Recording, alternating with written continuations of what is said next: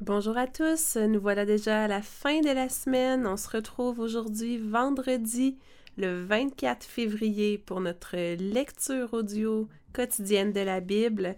C'est Maxime qui a le plaisir d'être avec vous encore aujourd'hui, de pouvoir euh, faire cette lecture euh, de la Bible. Aujourd'hui, nous lisons dans la version euh, la Bible d'études. Et nous continuons nos textes. Nous commençons avec un texte en Lévitique au chapitre 15 qui nous parlera des impuretés sexuelles de l'homme et de la femme. Nous lirons du verset 1 jusqu'au chapitre 16, le verset 34. Donc les deux chapitres en entier, 15 et 16. J'en profite avant de commencer pour vous lire une petite note de section qu'on trouve ici dans la version Semeur que j'ai trouvée intéressante euh, alors qu'on est dans la lecture de beaucoup de, de lois sur euh, les maladies, sur euh, les infestations, plein de choses comme ça. Donc, voici ce que ça nous dit. L'ensemble des lois des chapitres 13 et 14 de Lévitique nous rappelle que la maladie est une anomalie conséquence de l'entrée du péché dans le monde. L'impureté des vêtements et des maisons, causée par des moisissures, évoque la corruption produite par le péché et suggère que le péché humain affecte son environnement. C'est là une affirmation constante de l'Ancien Testament dès le début. Et donc on pourra voir euh, dans le Nouveau Testament à quel point Jésus est venu délivrer les croyants de toute impureté qui découle du péché, comment il est venu nous purifier de tout péché en même temps que de toute maladie, les conséquences du péché d'une manière générale. Alors voilà, c'est la note euh, que je trouvais qui donnait un sens un peu à, ces lectures qu'on peut trouver parfois un peu étranges, parfois longues.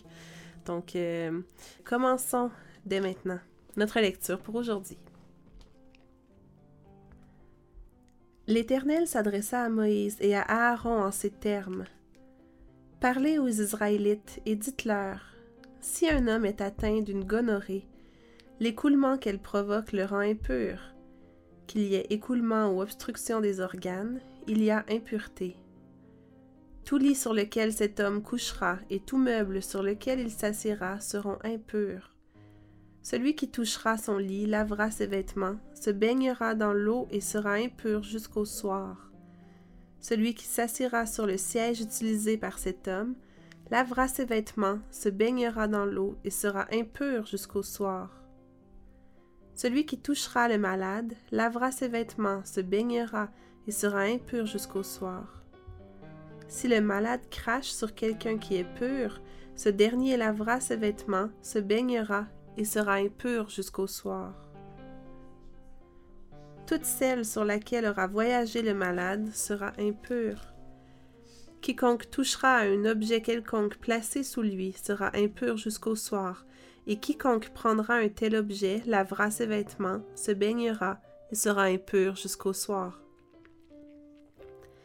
Celui que le malade aura touché, sans s'être rincé les mains à l'eau, lavera ses vêtements, se baignera et restera impur jusqu'au soir.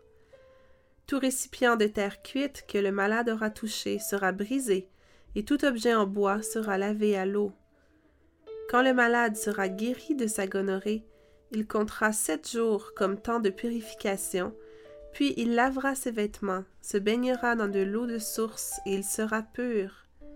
Le huitième jour, il prendra deux tourterelles ou deux pigeonneaux. Il se présentera devant l'Éternel à l'entrée de la tente de la rencontre, et donnera les oiseaux au prêtre. Celui-ci les offrira, l'un comme sacrifice pour le péché, l'autre comme holocauste. Il accomplira ainsi pour lui le rite d'expiation de son écoulement devant l'Éternel. Lorsqu'il arrivera à un homme d'avoir un épanchement séminal, il baignera tout son corps dans l'eau et sera impur jusqu'au soir. Tout vêtement ou cuir qui en aura été atteint sera lavé dans l'eau et restera impur jusqu'au soir. Quand un homme et une femme ont eu des relations sexuelles, ils se baigneront tous deux dans l'eau et seront impurs jusqu'au soir. Quand une femme perd du sang parce qu'elle a ses règles, elle sera considérée pendant sept jours comme étant indisposée. Quiconque la touchera sera impur jusqu'au soir. Tout lit sur lequel elle s'étendra pendant ce temps sera impur, ainsi que tout objet sur lequel elle s'assiera. Quiconque touchera son lit lavera ses vêtements, se lavera à l'eau et sera impur jusqu'au soir. Celui qui touchera un meuble quelconque sur lequel elle sera assise lavera ses vêtements, se lavera à l'eau et sera impur jusqu'au soir. S'il y a un objet sur le lit ou sur le meuble qu'elle occupe, celui qui y touche sera impur jusqu'au soir. Si un homme a des relations sexuelles avec elle, elle lui communique son état menstruel. Il sera impur pendant sept jours, et tout lit sur lequel il couchera sera souillé. Si une femme a des pertes de sang pendant plusieurs jours en dehors de la période de ses règles ou au-delà du temps normal de son indisposition, elle sera impure tout le temps que durent ses pertes comme au temps de ses règles. Tout lit sur lequel elle se couchera pendant le temps que durent ses pertes et tout meuble sur lequel elle s'assiera seront impurs comme dans le cas de son indisposition. Quiconque les touchera sera impur, il lavera ses vêtements, se lavera à l'eau et sera impur jusqu'au soir. Lorsque ses pertes cesseront, elle comptera sept jours, après quoi elle sera pure. Le huitième jour, elle prendra deux tourterelles ou deux pigeonneaux et les apportera au prêtre à l'entrée de la tente de la rencontre. Le prêtre offrira l'un d'eux comme sacrifice pour le péché et l'autre comme holocauste. Il fera ainsi pour elle, devant l'Éternel, l'expiation des pertes qui la rendaient impure. C'est ainsi que vous tiendrez les Israélites à l'écart de ce qui pourrait les rendre rituellement impurs et les exposerait à être frappés de mort s'ils venaient à rendre impur mon tabernacle qui est au milieu d'eux. Telle est la loi concernant celui qui a une gonorrhée ou des pertes séminales et qui est ainsi rendu impur, concernant la femme durant ses règles, toute personne, homme ou femme, atteinte d'un écoulement, et l'homme qui partage la couche d'une femme en état d'impureté. L'Éternel parla à Moïse après la mort des deux fils d'Aaron qui périrent lorsqu'ils se présentèrent devant l'Éternel.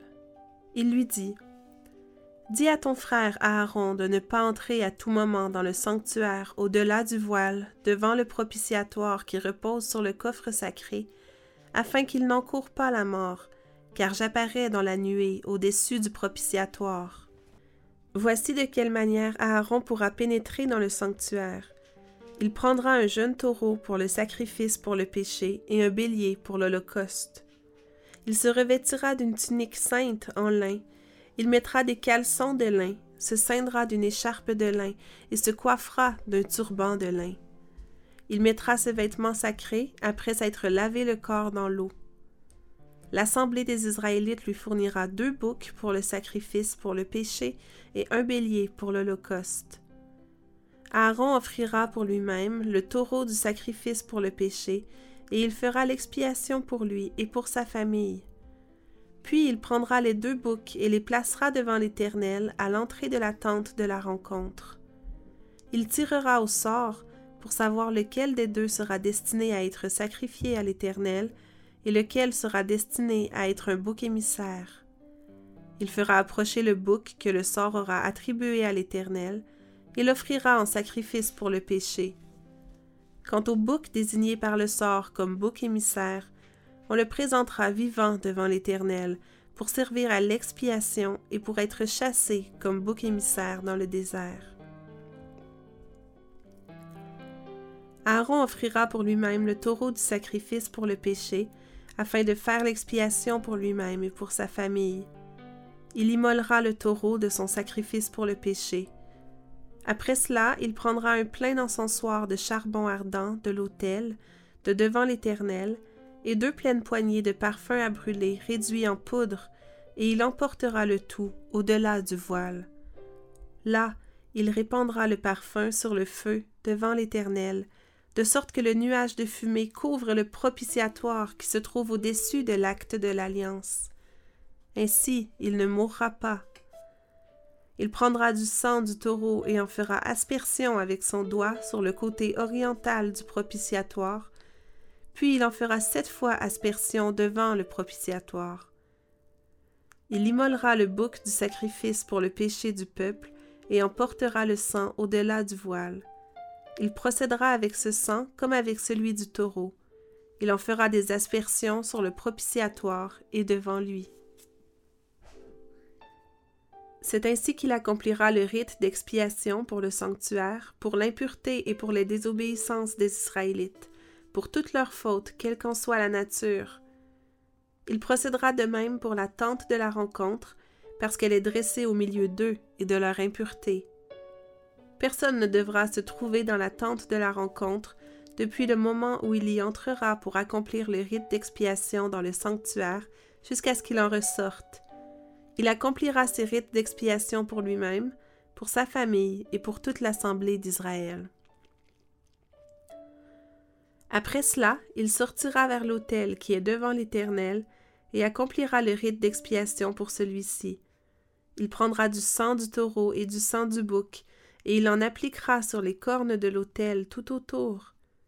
Puis avec son doigt, il fera sept fois l'aspersion du sang sur l'autel, il le purifiera ainsi des impuretés des Israélites et me le consacrera. Quand il aura achevé le rite d'expiation pour le sanctuaire, pour la tente de la rencontre et pour l'autel, il fera amener le bouc vivant. Il posera ses deux mains sur la tête du bouc et confessera sur lui toutes les désobéissances, tous les péchés et toutes les fautes des Israélites. Ainsi il les fera passer sur la tête du bouc, puis il le fera chasser au désert par un homme désigné pour cela. Le bouc emportera sur lui tous leurs péchés dans une contrée déserte quand l'homme le chassera au désert. Aaron retournera dans la tente de la rencontre. Il ôtera les vêtements de lin qu'il avait mis pour pénétrer dans le sanctuaire et les déposera là. Il se lavera à l'eau dans un lieu saint, puis remettra ses vêtements sacerdotaux ordinaires et il sortira pour offrir son holocauste ainsi que celui du peuple, afin d'accomplir le rite d'expiation pour lui et pour le peuple. Il brûlera sur l'autel la graisse de la victime du sacrifice pour le péché. L'homme qui aura été désigné pour chasser le bouc émissaire lavera ses vêtements, se baignera, et alors seulement il retournera dans le camp. On emportera à l'extérieur du camp le taureau et le bouc offerts en sacrifice pour le péché, et dont le sang aura été introduit dans le sanctuaire pour accomplir le rite d'expiation. Et l'on brûlera leur peau, leur viande et leurs déchets. Celui qui les aura brûlés lavera ses vêtements, se baignera dans l'eau, et ensuite seulement il retournera dans le camp. Ceci sera pour vous une règle en vigueur à perpétuité le dixième jour du septième mois, vous vous humilierez et vous ne ferez aucun travail ce jour-là, aussi bien les autochtones que les étrangers résidant au milieu de vous. Car en ce jour-là, on accomplira le rite d'expiation pour vous, afin de vous purifier de toutes vos fautes. Ainsi vous serez purs devant l'Éternel. Ce sera pour vous un sabbat, un jour de repos, pendant lequel vous vous humilierez. C'est là une institution pour toujours. Le rite d'expiation sera accompli par le prêtre qui aura reçu l'onction et l'office sacerdotal à la place de son père. Il revêtira les vêtements sacrés en lin. Il accomplira le rite d'expiation pour le sanctuaire sacré, pour la tente de la rencontre et pour l'autel. Il fera aussi le rite d'expiation pour les prêtres et pour tout le peuple rassemblé. C'est pour vous une ordonnance en vigueur à perpétuité. Une fois par an, il faut accomplir le rite d'expiation pour toutes les fautes des Israélites. Aaron fit tout ce que l'Éternel avait ordonné à Moïse.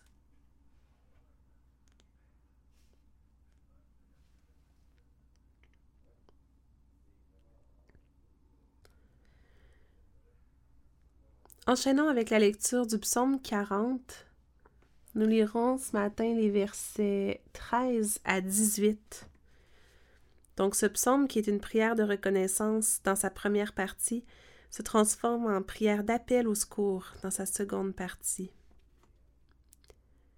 Le salut de Dieu et son serviteur est le titre qu'on lui donne dans la version du semeur. Lisons. De malheurs innombrables, je suis environné. Mes transgressions m'accablent, je n'en supporte pas la vue. Elles dépassent par leur nombre les cheveux de ma tête. Je n'ai plus de courage. Veuille, Éternel, me délivrer. Éternel, viens vite à mon aide. Qu'ils soient couverts de honte, remplis de confusion ceux qui en veulent à ma vie. Qu'ils battent en retraite, qu'ils soient déshonorés ceux qui se réjouissent de mon malheur. Qu'ils soient paralysés sous le poids de la honte, ceux qui ricanent à mon sujet. Mais que tous ceux qui te sont attachés soient débordants de joie et qu'ils s'égaient en toi. Et que tous ceux qui aiment ton salut redisent constamment que l'Éternel est grand. Moi, je suis pauvre et malheureux, mais le Seigneur prend soin de moi toi qui es mon secours et mon libérateur. Ô mon Dieu, hâte-toi.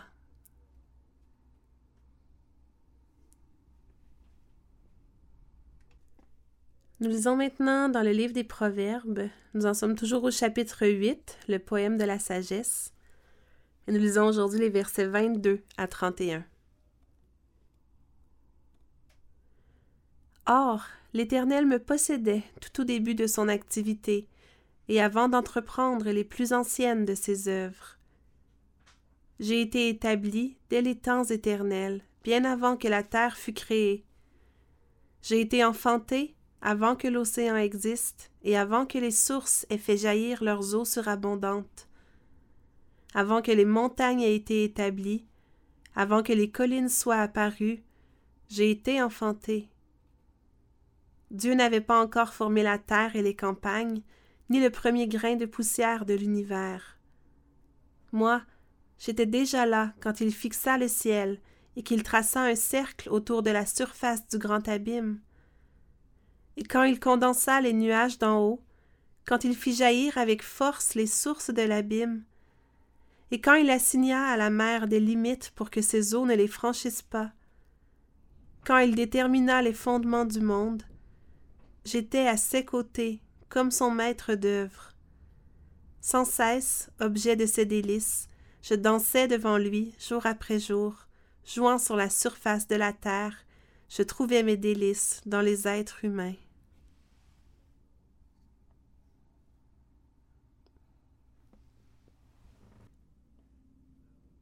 Nous voilà déjà arrivés à la lecture de notre dernière portion de texte qui se trouve dans le Nouveau Testament, donc en Matthieu, le chapitre 13, nous lirons aujourd'hui les versets 24 à 46. Il leur proposa une autre parabole. Il en est du royaume des cieux comme d'un homme qui avait semé du bon grain dans son champ.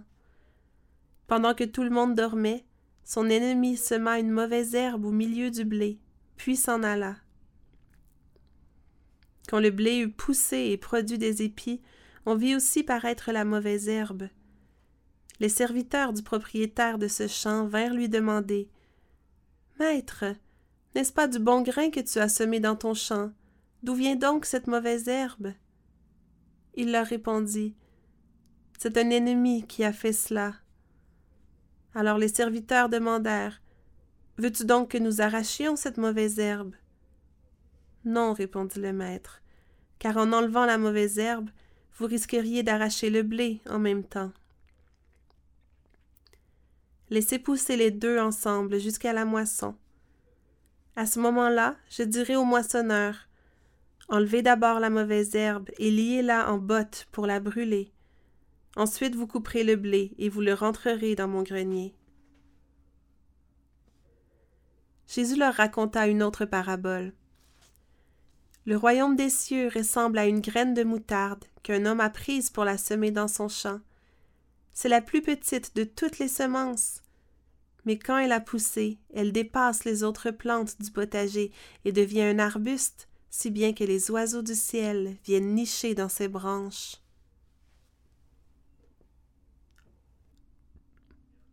Il leur raconta une autre parabole.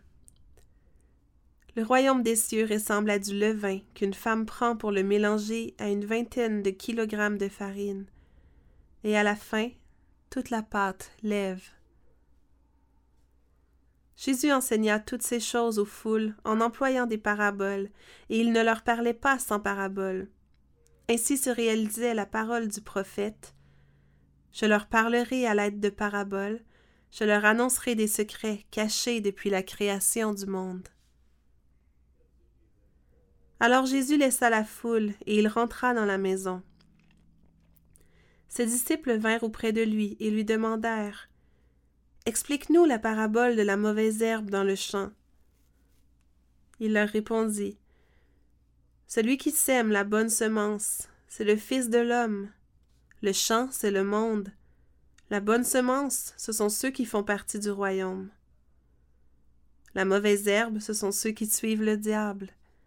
L'ennemi qui a semé les mauvaises graines, c'est le diable. La moisson, c'est la fin du monde. Les moissonneurs, ce sont les anges.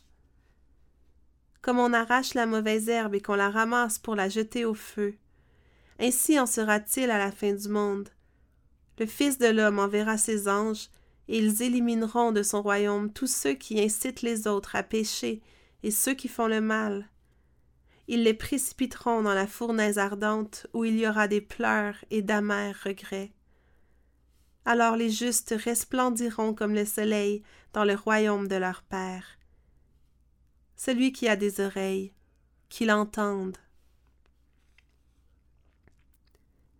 Le royaume des cieux ressemble à un trésor enfoui dans un champ. Un homme le découvre, il le cache de nouveau, s'en va, débordant de joie, vend tout ce qu'il possède et achète ce champ. Voici à quoi ressemble encore le royaume des cieux. Un marchand cherche de belles perles.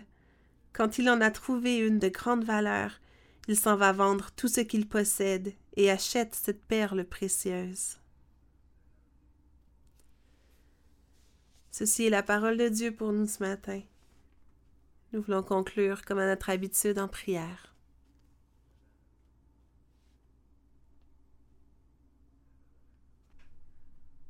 Éternel grand Dieu, toi qui as fixé le ciel, qui as formé la terre, toi qui es notre secours et notre libérateur. Seigneur, nous voulons ce matin le redire et nous voulons le redire constamment que l'Éternel est grand. Combien tu es grand, Seigneur Dieu. Oui, Père, merci qu'on puisse s'approcher de toi ce matin, qu'on puisse venir dans ta présence pour te prier. Merci pour Jésus qui nous permet cet accès. Merci Seigneur qu'on n'ait plus besoin de suivre tout plein de rites de purification et tout plein de, de règles, de lois afin de pouvoir s'approcher de toi. Mais non, on peut juste, Seigneur, venir devant toi dans notre quotidien, dans, dans nos maisons. Seigneur, merci pour ce grand privilège de pouvoir avoir accès à toi. Oui, mon Dieu, nous voulons te demander pardon encore aujourd'hui pour nos désobéissances, pour tous nos péchés, pour nos fautes. Seigneur, on sait qu'on a besoin d'expiation pour nos fautes. Et tout comme on l'a vu avec les, Israélites, Seigneur, qui avaient besoin une fois par an d'un bouc émissaire pour porter toute leur désobéissance. Euh, Seigneur, merci tellement pour Jésus qui a été ce bouc émissaire et qui a expié pour nous tous nos péchés, toutes nos fautes, une fois pour toutes.